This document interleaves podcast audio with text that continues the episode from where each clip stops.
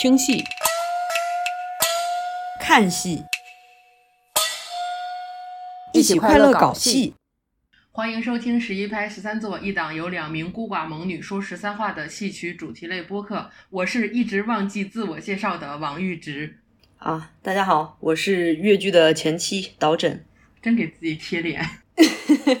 今天呢，呃，又是一个剧情的节目啊，我们又拉到了两位朋友，而且这两位都是新朋友。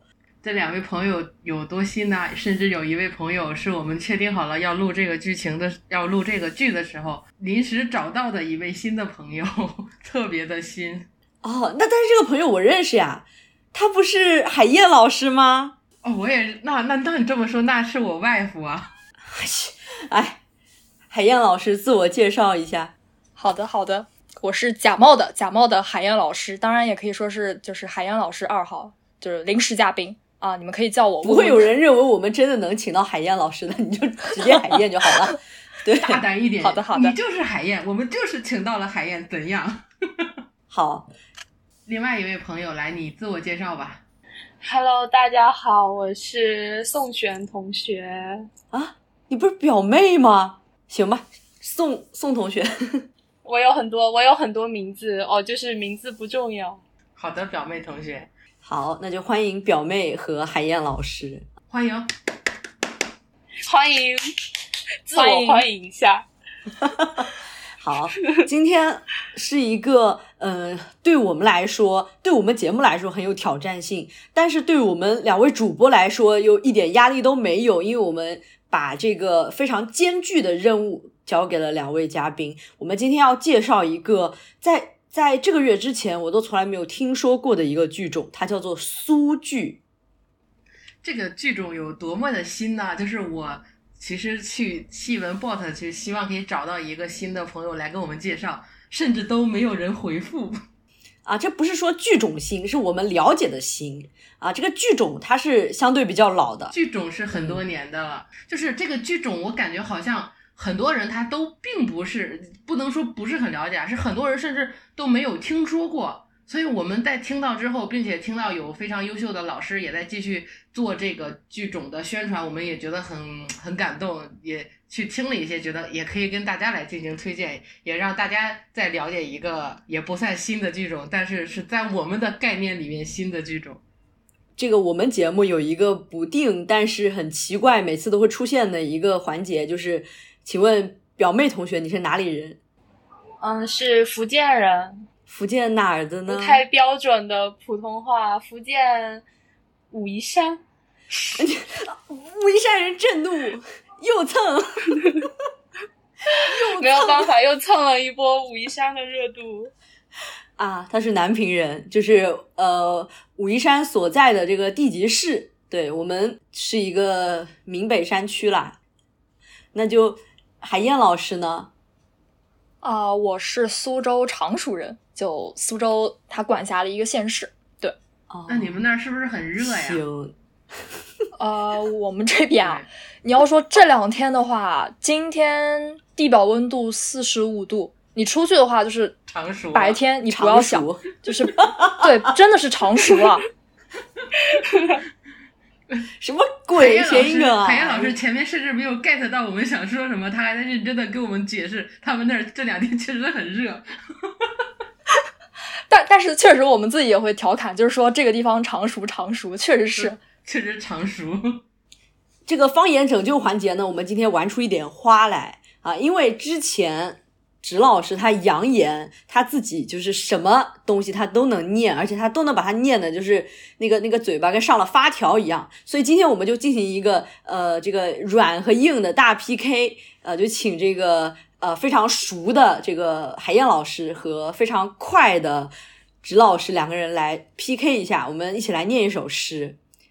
先这个软的来吧，海燕老师啊、呃，可以可以，那就念一个那个啊，呃《枫桥夜泊》就张继的一个诗：月落乌啼霜满天，江枫渔火对愁眠。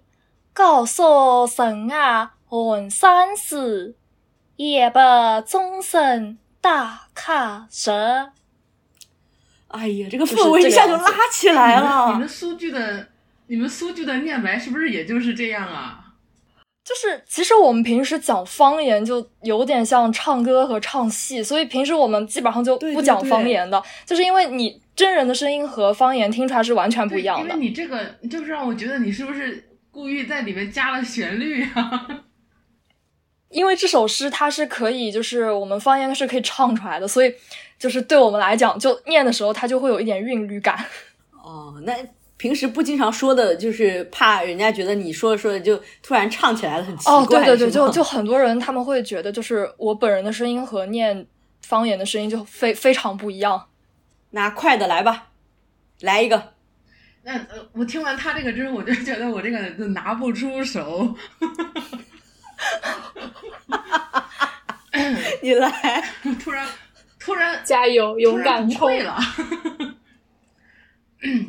月落乌啼霜马天，江枫渔火对愁眠。姑苏城外哈啥事？夜把钟声到客船。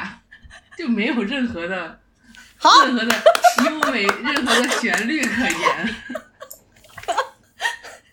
没有没有，其实就是我讲的时候，我我也我也会很疑惑。哦，我，嗯，你看我我我转不过来了，就是有会是有一种叫方，就是自己方言的一种什么尴尬呀？怎怎么说来着？那个。对对对，就是这种感觉。我是觉得我的土，我们的方言很土的，我是这么认为的。我再我再背一个，这个你不要往里放，我就是背一个啊。嗯嗯嗯，唱几细听日暮，趁醉不知归路，兴鸡马回者误入，藕花深处争渡争渡，惊啼夜踏鸥鹭，没有任何的断句可言。但是你但是你可以把它那个那个韵，就是念的特别的，就是切在点上，就动词大字动词大字的感觉，你知道吗？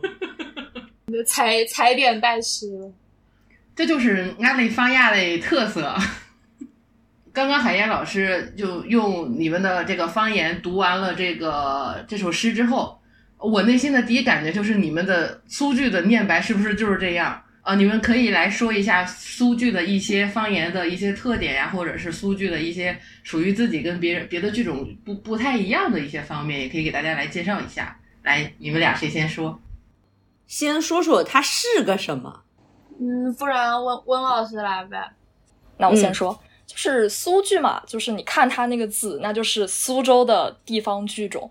然后它的前身其实是花鼓滩黄，然后加南词加昆曲。然后我们这边其实就把它叫做滩黄戏、苏滩。然后其实我们方言的话，就是叫它打山头，打山头，就是也可以理解成山歌的意思。哦，懂了。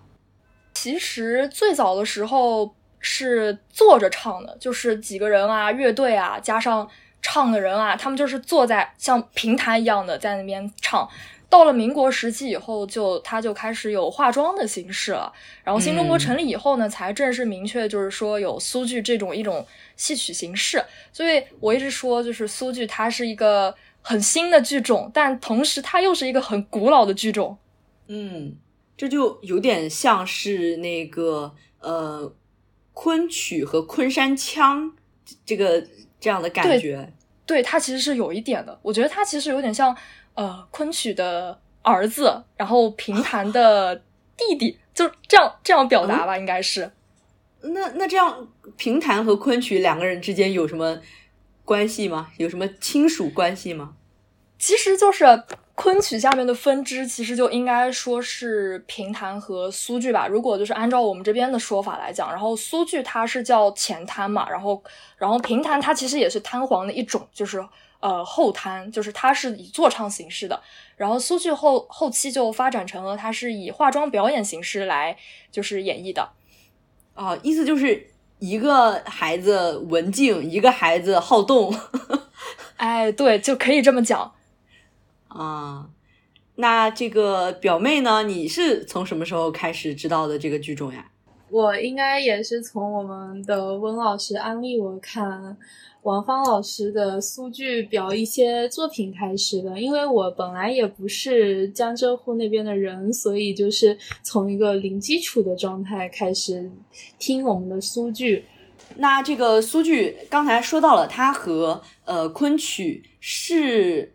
很类似，但是又有一有相当于是就是近亲关系。对对近亲关系的这个区别，就具体体现在哪儿？我们到时候这边会放一下这个昆曲。区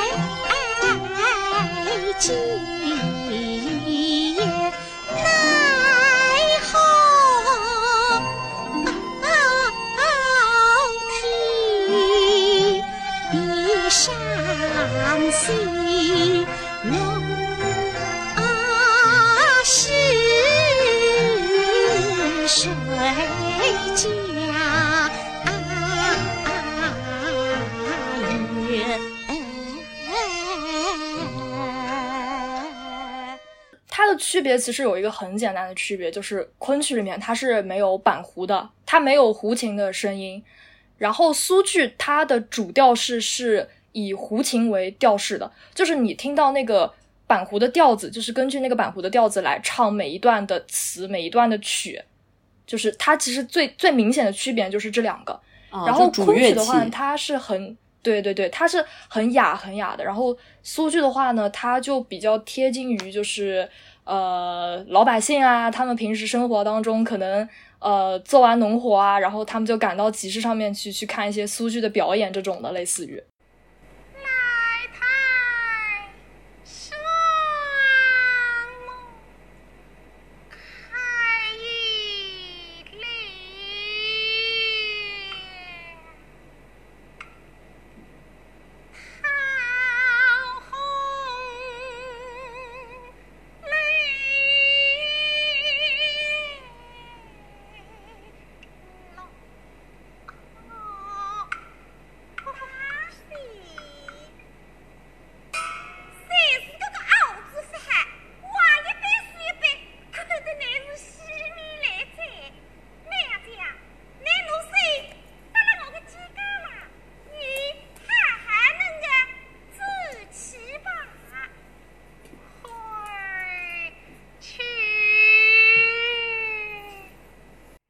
到这个雅和俗的话，那我我自己是有这么一个，相当于是一个固有的一个印象吧，就是感觉雅的剧种，就尤其是历史比较悠久又比较雅的剧种，他们都会是曲牌体；那比较通俗的，他们都会是板腔体。我这么理解是可以这么理解的吗？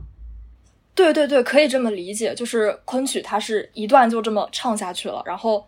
然后它是曲牌体嘛，然后像苏剧的话，它就是可能是呃几句几句几句几句，然后中间会有一个念白，会有一个感叹，两个人会有一个就是表达自己情感的悲伤啊或者喜悦的，拿就是苏州方言读的一个一个念白，然后再过一过一段，然后再继续唱下去。为了降低我们节目的门槛，也不是说降低门槛吧，就是以防有一些朋友们就是不知道。曲牌体和板腔体这两个是什么？所以我这边简单的说一下，就是曲牌体，你就把它理解成是呃这个宋词，就是它的这个格律是规定好的，然后你往往它里面做一个填词啊，你就是在这个格套里面，然后来进行，比如说什么情节啊，或者是渲染的一些词填进去，然后你再来这个演唱。那板腔体就相当于是一个呃流行歌曲的一个填词。它就是可能字数是那样，然后呃，可能调调上的又也不能太奇怪，然后它的灵活性就会大很多。那表妹在自己听的时候呢，你觉得她他们的区别是区别大于呃相似，还是相似大于区别？其实我觉得有一个比较重点的一个地方。就是它苏剧是有分为剧本是有分为前滩和后滩的，它很多前滩的剧本是从昆剧中的剧本移植的，就像我们今天要给大家放的一段《花魁记》里面，我们熟悉昆曲的朋友应该会知道，昆曲里面就有战花魁的这个剧目，那他们的剧本所和所讲的故事呢都是相似的。那么后滩呢，很多是改编自汤黄啊，或者是对子戏，他们可能很多都是来源于我们百姓的生活，就是更接地气一些。然后很多是会以一种小戏的一个形式，就是并没有嗯全本大戏的一个比较恢宏的一个叙事。我觉得这是它。嗯，题材比较丰富，然后既可俗又可雅，它是一个嗯可以自由发挥的一个空间更广阔的一个剧种，所以我觉得我在自己听的过程中，我觉得区别还是蛮大的，因为那个板胡的声音，其实我们是很能够清楚的分辨出来的。那他们在这个方言上有没有比较大的区别呀？还是说他们都是？苏州话，海燕老师，其实苏剧它是全部都是用苏州话念的，但是昆曲的话，现在其实很少能听到里面有苏白，就就可能苏昆他们会用的多一点，对。然后苏剧的话，它是基本上就是拿就是苏州地区的方言，就是吴语去念那些念白，包括所有的唱腔全都是。昆曲它它是有高低音的嘛，但是你其实如果听苏剧的话，你会发现苏剧它所有的声音都很高很高。就像我们可能平时一些苏州的女孩子说方言，你就会觉得啊，为什么苏州姑娘说话声音这么尖？但是平时她们可能说普通话的时候声音就很低，就是完全是不一样的感觉。啊，那你再来一个吧，就是很高的是一个什么样的状态？就是那个《姑苏好风光》这个歌，你们听过吗？就是上有天堂，下有苏杭啊，你可以唱一下呀。我我我我，你确定我现在唱吗？你能唱你就来，来嘛来嘛。上有崖天堂，下有山，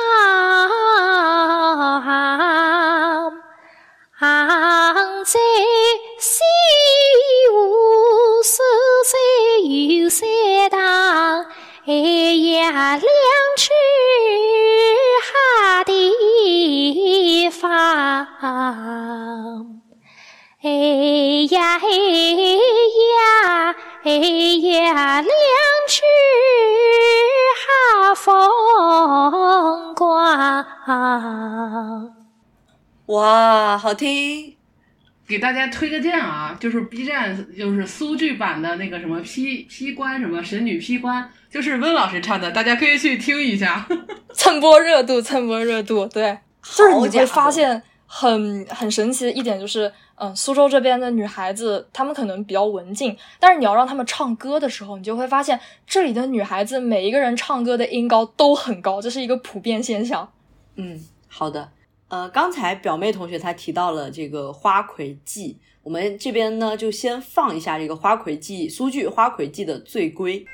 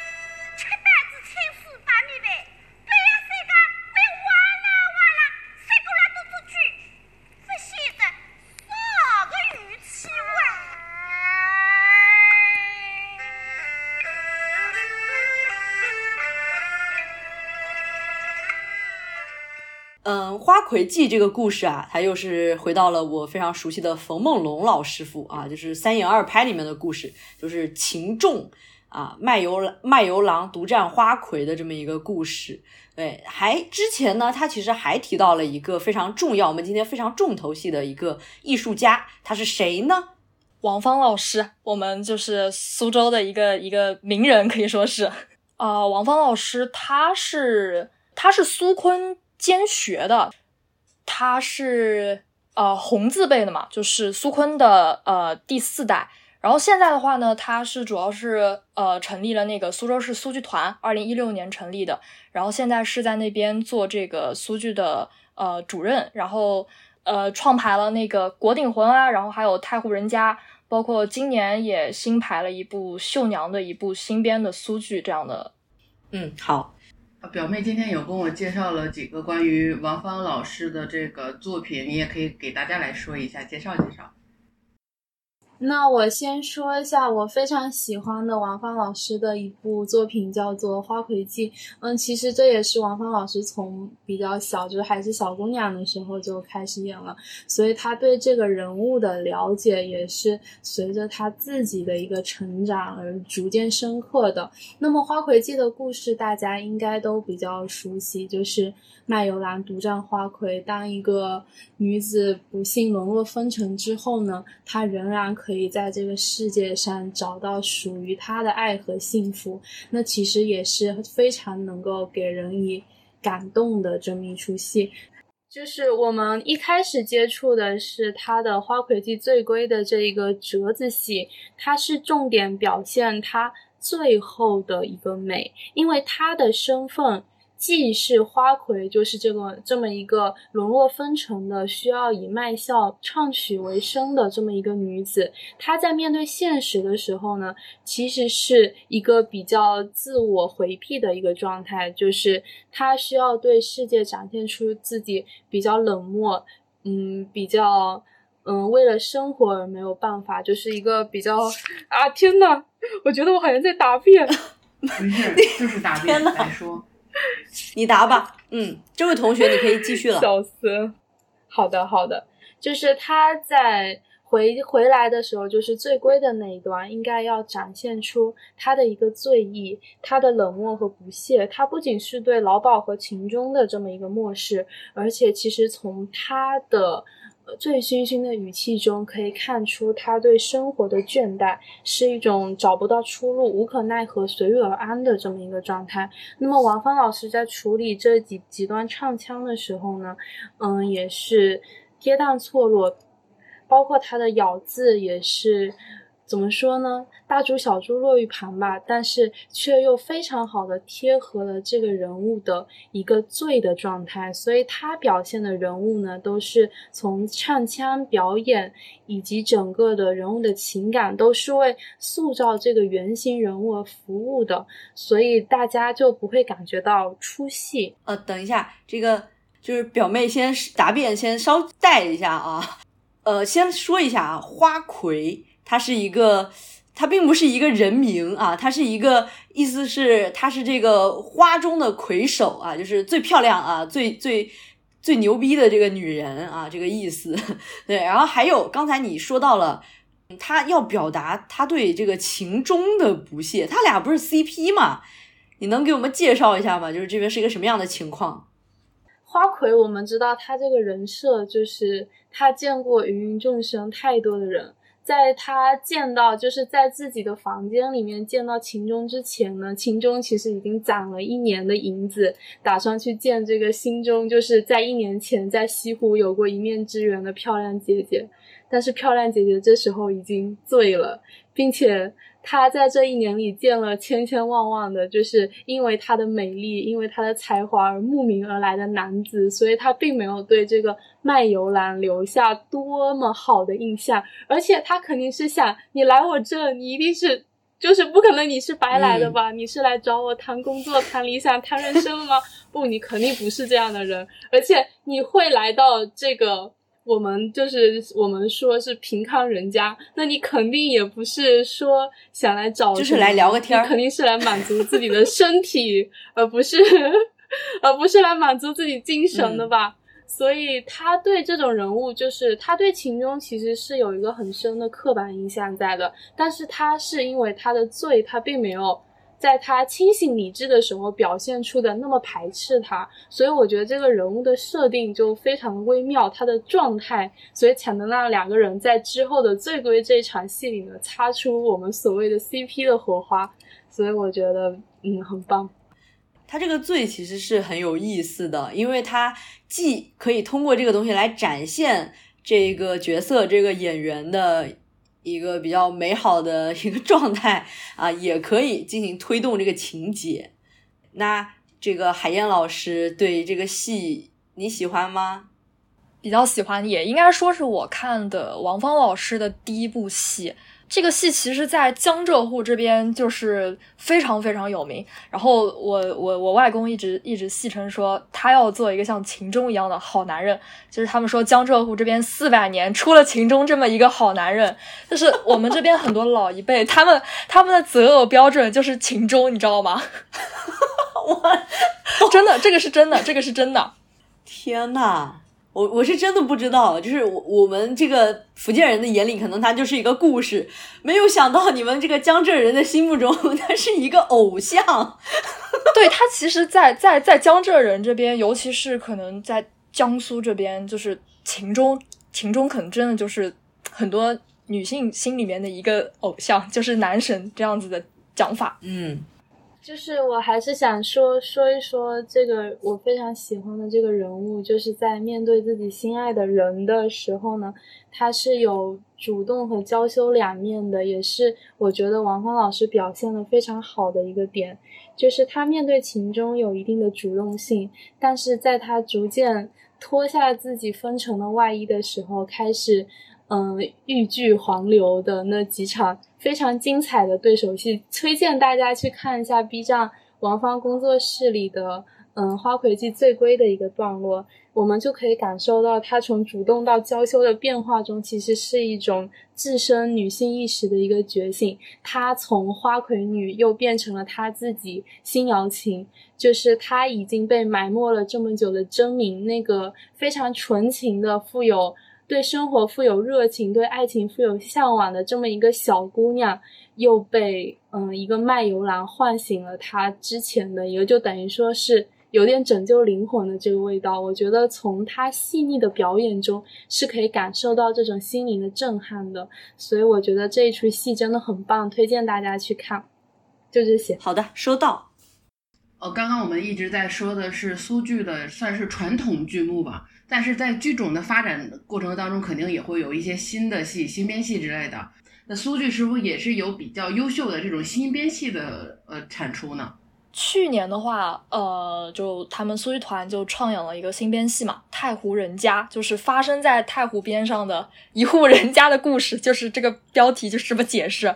呃，然后它其实是属于一个抗日革命戏。呃，我当时是看的。看的是他们的第三版吧，应该也是现在的最终版。然后他的主角呢是呃王芳老师主演的，就是淑芳。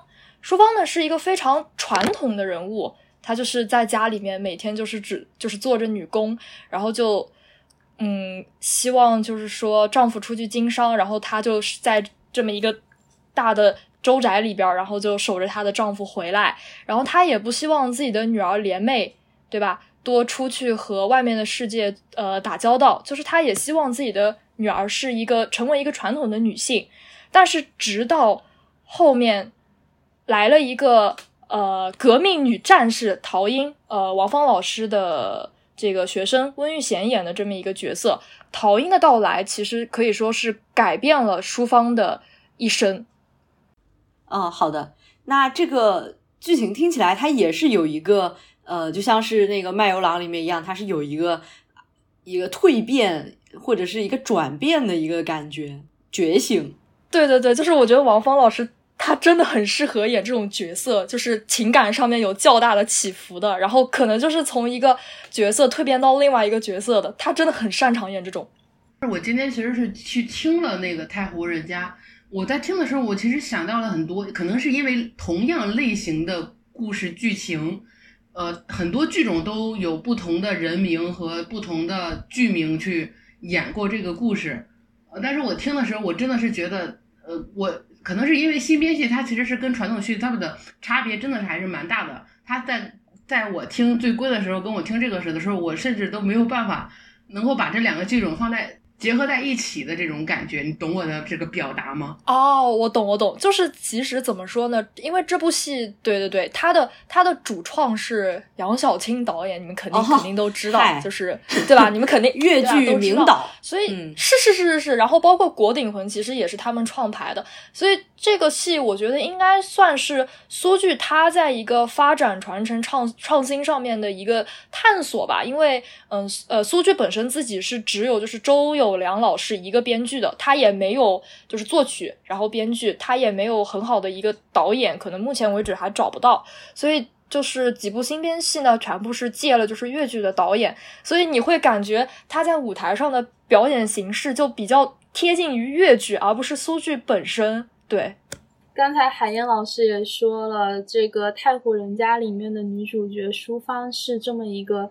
就是一个不断蜕变、不断成长的这么一个人物。我觉得，嗯，苏剧就是他这部戏塑造的这个人物的可贵之处在于，他并不是一个真正的传统意义上的，嗯，家庭妇女、家庭主妇，他是。虽然一直被关在家庭的这个囚笼里面，但是其实他还是时刻准备着就接受一些新事物、新思想，并且能够为他人所感动而敢于走出一方天地的这么一个人。所以我觉得他的身上其实也承载着一些中国女性非常美好的品质，不仅仅是我们所说的传统的。贤惠啊，善良，他还有他自己的坚韧、勇敢，还有自己的见识，所以我觉得这部戏塑造的人物也非常的立体，以小见大了，属于是这一类的戏剧作品，我觉得是非常好的。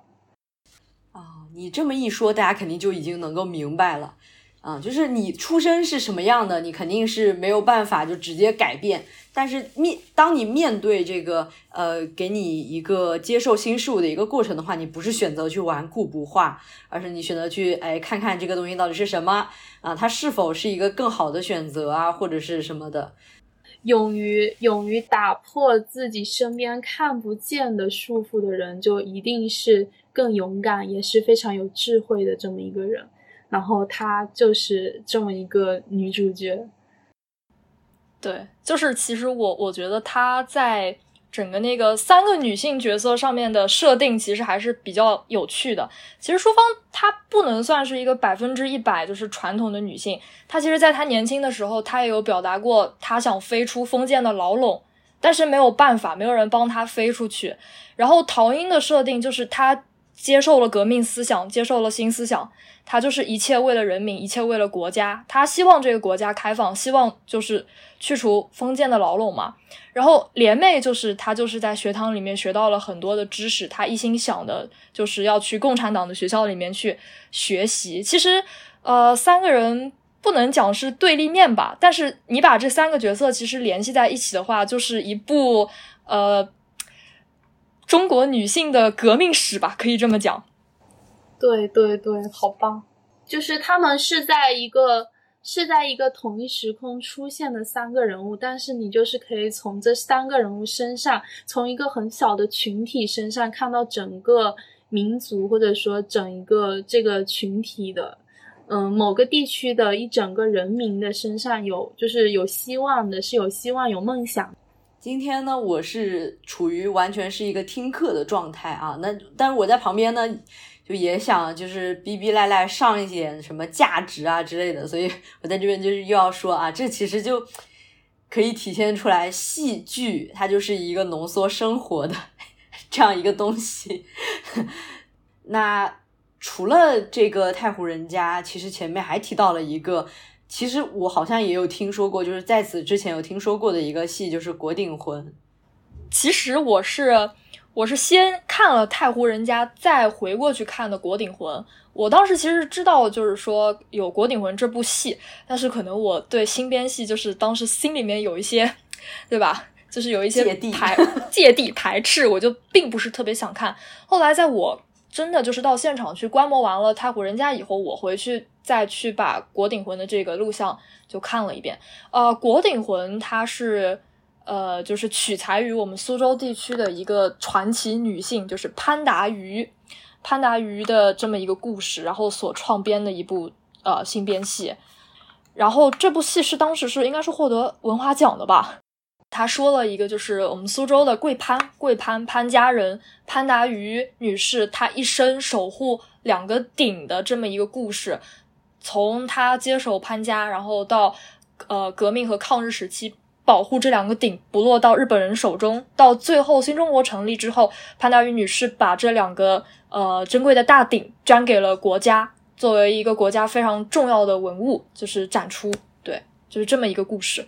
国家宝藏之前有讲过，啊，对对对对对对，啊，我我甚至我知道这个故事，他为了藏这个鼎，他当时把一堆破烂的东西扔到顶上，日本人进来之后，然后都不都不想去那儿看，因为太臭了，就走了，都没有呃检查到这两个鼎。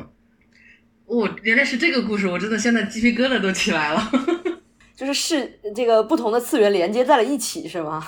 对对对，我我知道这个故事，我我还在想为什么没有人把这个故事来做出来，这太精彩了，做出来了。好，我我我录完，我这两天周日之前就会把它看掉。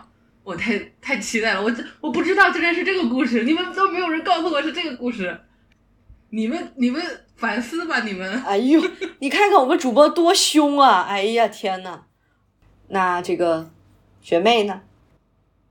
这个人人物他等于说对演员是一个挑战，因为他是从十八岁演到近八十岁的，他中间的这个年龄跨度是非常大的，所以他得他不仅是演啥像啥，他得演啥是啥，体现出一个非常广的一个年龄跨度。然后还有他这个就是因为也是杨晓青导演的一个作品嘛，所以他还是运用了一些非常传统的一些。表现就越剧里面的一些手段，就比如说，嗯、一些内心 solo，就我们普通平常说就是内心 solo，就是用大段的一些唱腔来表示人物对过往的一些回忆，还有对现在状态的自己的一些感慨，这是这个的一个特点。然后还有就是导演会设计一些象征性的物品，比如说一开始的红盖头啊这些的，他会用这个象征性的物品来串联一个人的一生，从这个顶到红盖头，就都是一个线索，就会让整个故事变得，嗯，怎么说比较。就是你如果去分析的话，就是可以让这个故事的象征意义变得多起来。还有一个就是它有一个非常先进的一个表现手法，就是它有一个时空对话。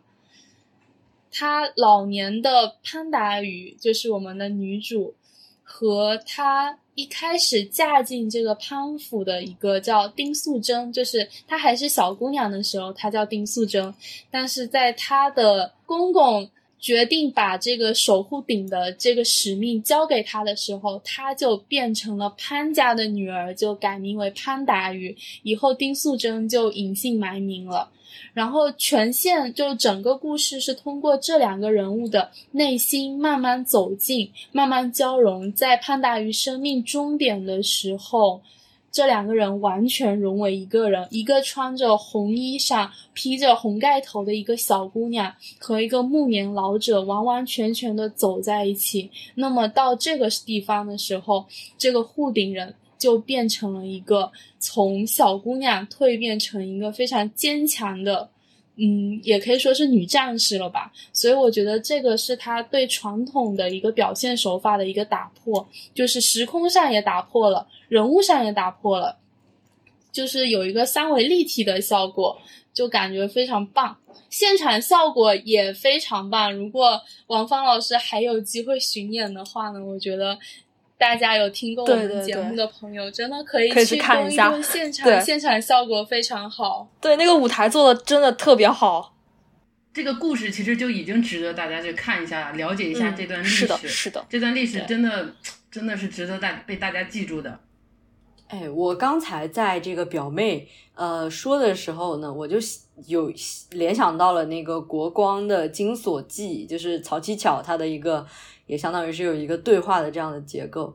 然后还有一个问题啊，我有一个问题，嗯，到现在其实还有一些糟粕啊，就比如说什么龙舟啊，就是女女人不能碰啊这种情况，这种重任就是关于传家的这种重任是怎么样，在这个故事里，它是为什么会呃？按照那种非常恶心的那种想法来说，是为什么会啊沦落啊？这个这个这个引号为什么会沦落到啊交给一个女人呢？嗯，是这样的，就是一开始它的设定是，嗯，丁素贞就是我们的女主和男主应该是幼年的时候感情就很好了。还有一个背景呢，就是他们家是当地的一个可以说是望族吧，就是大户人家。是，也是收藏世家，所以他们家长辈的一个眼界也是等于说是非常开阔的，就包括在他的儿子为了护鼎不惜牺牲之后，他仍然可以忍痛让自己还年轻的媳妇儿就任其改嫁。我觉得这就不是一个封建家长，他还是。对他不是一个传统的封建家长，他是非常明事理，也把就是把这个媳妇儿当做是自家人来看待的，是真的是有替他的后半生去考虑的。那为什么会把这个护顶的权利交给他呢？是因为首先，这个女主是愿意为男主牺牲的。就是因为他剧透一点点，可以完全剧透。就是在男主护顶不幸不幸牺牲之后，女主就选择了随他而去，但是被救下来了。那家里人就觉得他已经愿意把命交给我们家了的话，他就是首先他也是非常勇敢，其次他是对我们家也是全心全意的这么一个。女人，所以觉得她是可以当大任的。但还有一点就是客观原因，她家就是单床，然后她的丈夫死了之后就找不到人了，所以也是没有办法。就是这两点原因吧，就让这个重任落到了这个女性的身上。啊，对，那你刚才的描述来看的话。呃，这个女主她和她的丈夫并不是一个就是封建的从属关系，而是他们本来就是一个从小到大有情感基础，就是真正的情深厚谊的那种感觉，是吗？对，所以一开始的洞房花烛夜，如果是没有这个，没有我们的那那那一段，就是没有敌人来抢他们家的鼎的话，那一段应该是非常甜蜜的。但是其实那个时候就是。怎么说？她的丈夫其实已经是生病了，那个时候。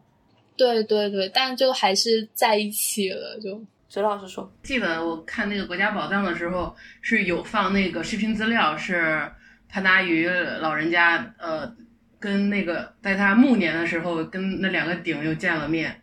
就我当时看那个画面，我就觉得真的是。蛮，我那个就心情就觉得很有一种很激动的感觉，我也不知道自己在激动什么，就觉得他人家守护了那么久，然后呃后来又把这个鼎给了国家，后面又有机会能又有机会能再见到，真的就是有一种老友阔别重逢的感觉。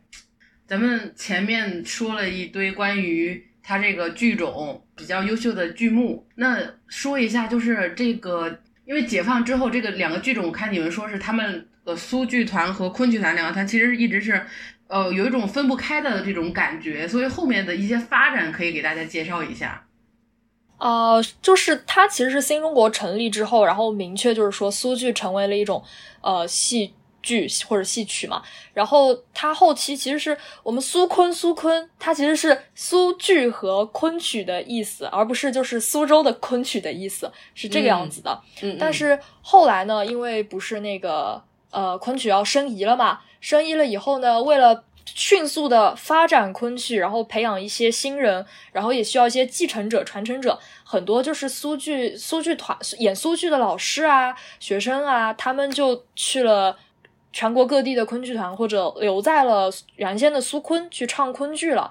然后慢慢慢慢的，就领导嘛，他们要发展昆剧，然后苏剧就没有人去唱了，没有人去演了，慢慢的就产生了。一个断代。这个还真的是你们不说，是肯定我们也不晓得。甚至觉得苏是的意思跟就是为了跟北昆区别开。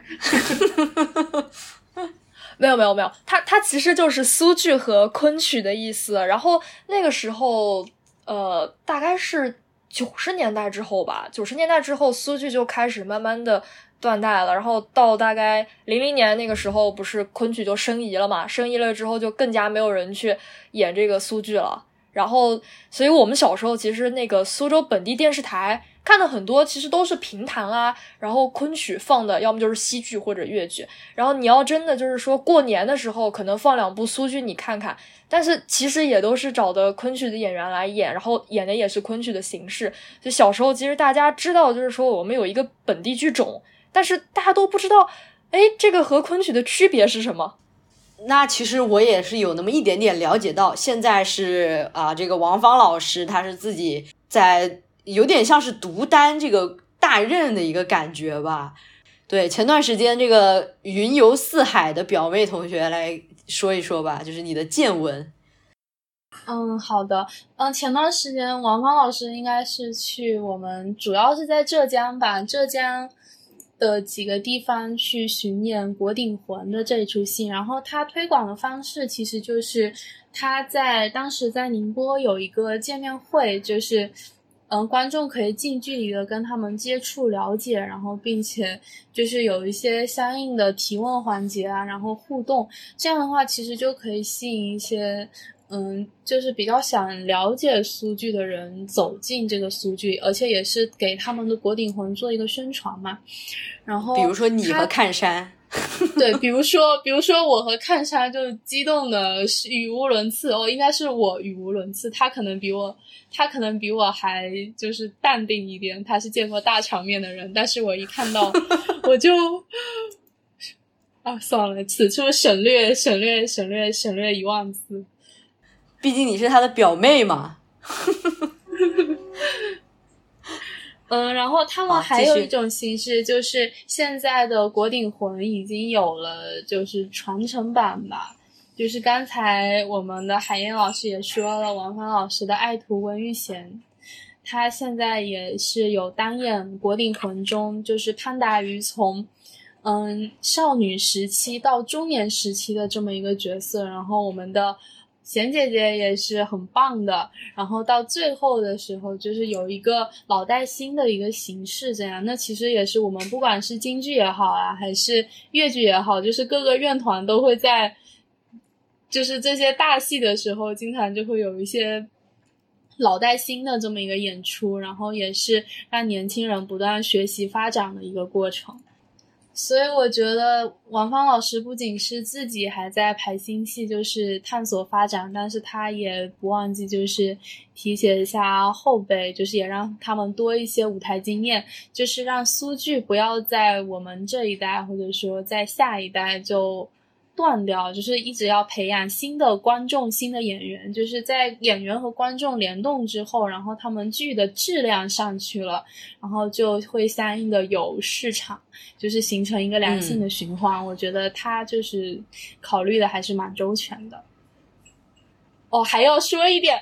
就是我们，嗯，我们刚开始预定的是宁波场的，对，宁波场的国鼎魂，然后那一场的惠民票价是二十块钱哦，对，就是就是能进场的最低票价是二十块钱，但是最高好像是一百八还是一百二，然后绍兴场的那一场就是公益演出，所以大家就是有机会的话，就是确实是很好的很好的一个。剧种一门艺术，而且其实也不是说需要，就是不会把贫穷的学生们拒之门外，所以希望大家多多多多进走进剧场看，支持支持。就是其实我觉得对一个剧种来说，最重要的东西还是作为继承者的一个演员本人。当然，那个包括嗯剧本和这个导演也是很重要的。但凡这两点就是合在一起，他们都比较的呃有希望的话，那其实是不愁没有观众，可能一时观众不会就是蜂拥而至，但是经过一个一段时间下来坚持的话，肯定会有人看到这个成果和这个努力的和和他们的好。对，前面的人一步一步的走，每步走好，等到一个点的时候，大家就会知道这个剧种其实还是很优秀的，它就会被人看到。其实现在我们的小破站里面的，嗯，有关于苏剧的视频还是比较少。然后有一个科普类的视频叫《苏剧三百年》，大概就快半个小时左右。大家如果想了解苏剧的话，可以去搜索一下。然后关于苏剧的作品的话，像我们刚才所说的《花魁记》，还有。